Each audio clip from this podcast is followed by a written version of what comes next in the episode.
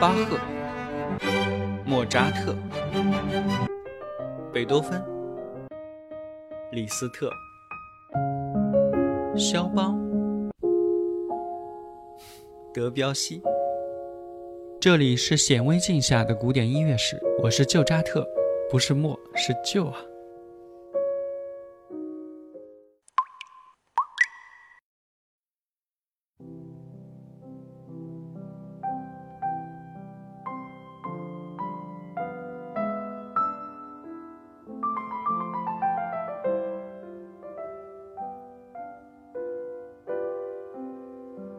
意大利作曲家贝里尼出生于西西里岛的一个音乐世家，父亲是一名管风琴手。在家庭的熏陶下，贝里尼从三岁就开始了对音乐的学习。童年时，他受到了很好的声乐和乐理训练以及文化熏陶。贝里尼十八岁时，在西西里一个贵族的资助下，进入了那不勒斯音乐学院，进行了正规的音乐深造。在学习期间啊，贝里尼就开始接触罗西尼的一些歌剧作品。他的作曲老师呢，要求他学习罗西尼的歌曲，从中去领悟意大利美声歌曲的精髓，但同时呢，又告诫他不要去注重罗西尼作品中过多的装饰音和过重的管弦配乐。这些啊，为贝里尼以后的歌剧创作奠定了基础。从音乐学院毕业后，贝里尼即刻从事了对音乐的创作，创作活动呢，主要是在歌剧领域。当时的风气啊。受擅长意大利喜歌剧创作的罗西尼的影响，许许多多的作曲家都非常热衷于喜歌剧的创作，而贝里尼呢，却认为成功的歌剧啊，一定是能够赚取人们的眼泪。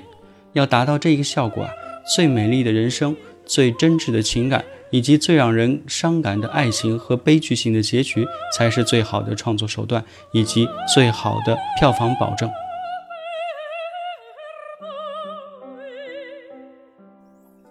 贝利尼的一生啊，非常的短暂，只活了三十四年，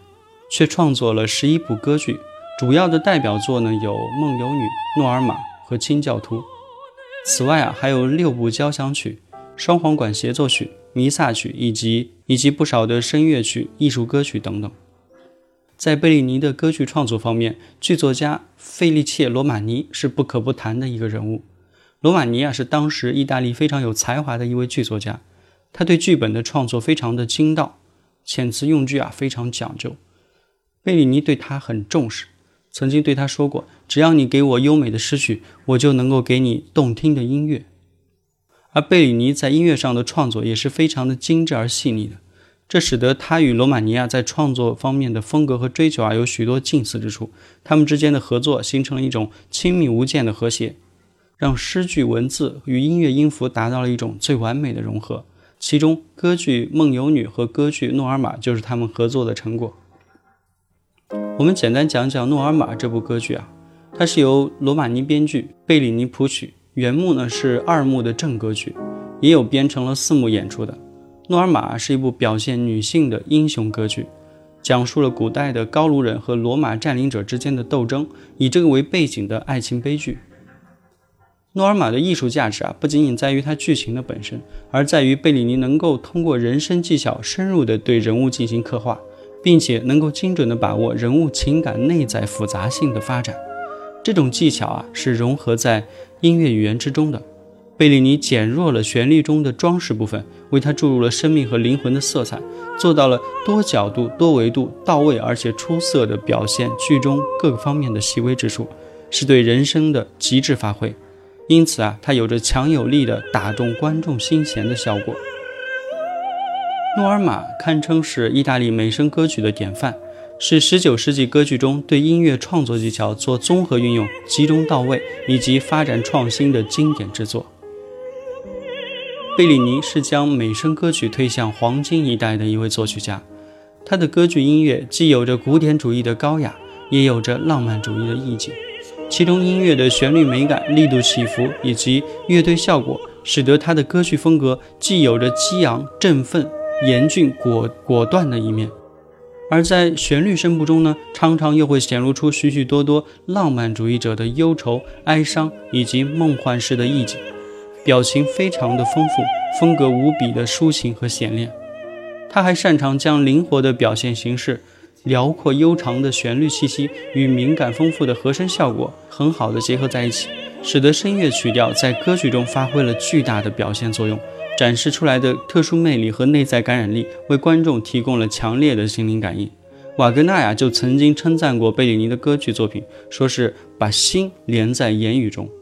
由此也说明了贝里尼亚，在十分讲究旋律和词句完整性的同时，高度地表现了音乐与语言的完美统一。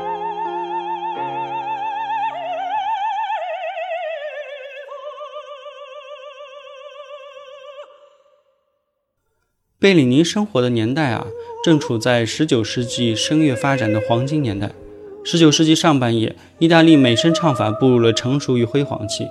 作曲家罗西尼、多尼采蒂、贝里尼以他们天才的创作，成就了一代风气，被誉为浪漫主义时期美声歌剧的三巨头。他们呢，使意大利歌剧再次进入了灿烂辉煌的年代，为后来的歌剧作曲家们铺就了一条坚实的道路。今天节目的结尾啊，我们放一首贝里尼的艺术歌曲《游移的月亮》。